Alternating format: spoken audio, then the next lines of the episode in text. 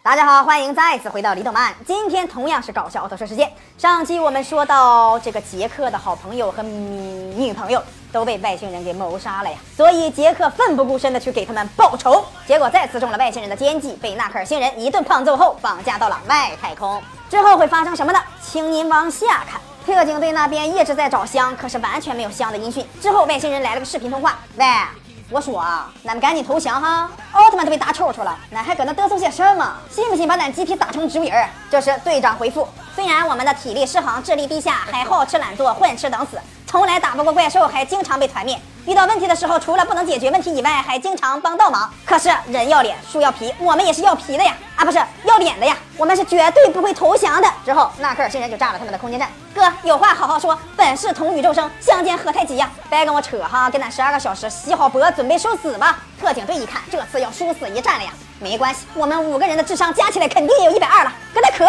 这次特警队拿出了吃奶的力气，直接查到了纳克尔星人的基地所在地。南奇和上野跑到外星人基地，准备用炸弹把他给炸了。结果刚定完时就被锁在屋子里了，嚯擦嘞，又中计了。然后二人就变成了植物人。南奇和上野回到基地后，把其他队员一顿胖揍啊！队长一看外星人竟然会洗脑，千万不能轻举妄动。之后队长带着安田跑回了外星人的基地，然后再次被洗成了植物人。多傻，多傻，多傻！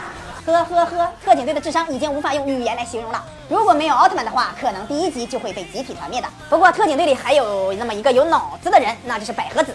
发现队员被外星人控制，赶紧躲了起来。看来特警队的智商结构是这样的：百合子一百一，其他队员一共十。纳克尔星那边，杰克劈着腿倒立着绑在星星上，这造型怎么看都像 SM 呀。这时一首歌响起了：泰罗泰罗泰罗泰罗泰罗泰罗泰罗泰罗泰罗泰罗。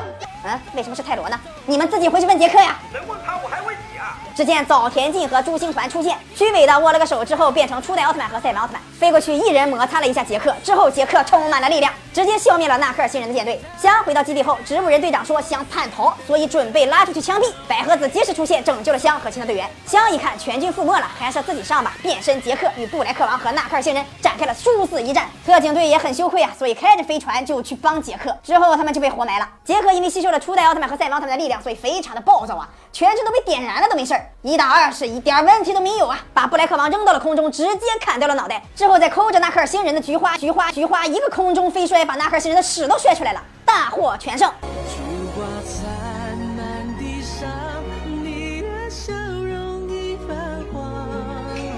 花落人断肠，我心事杰克真的很暴躁啊！最后香跑去安慰死了哥哥姐姐的次郎，却发现了一个小美女陪着次郎。从香那淫荡的表情就可以看出，他又要掏出他的大猪蹄子了。我说明子刚死不到一天，尸骨未寒，你这么做不怕他上来把你带走吗？我和你爹就把他带走。